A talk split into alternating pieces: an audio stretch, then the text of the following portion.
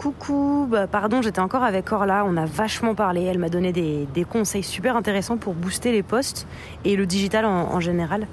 Euh, du coup, quand je lui ai montré notre feed, elle a vu que les posts euh, de tes photos, des artisans marchaient pas super bien. Elle a aussi dit que ça intéressait pas tellement les gens, enfin que en gros c'était pas très engageant. Euh, moi je trouve ça vraiment trop cool, mais elle elle dit que c'est très niche et, et moi je Personnellement, je pense que les gens sont trop cons pour être intéressés par des détails techniques. Ils veulent juste se la péter en soirée en disant que leur cure est vegan, fait à partir d'ananas. Mais en vrai, je, pense que hum, ça aurait été en cure de vachette au pétrole, c'est un peu pareil pour eux.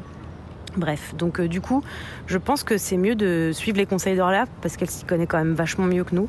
Donc voilà, j'ai posté ça. Mais, euh, mais ton truc, là, on peut toujours le mettre en story plutôt, tu vois.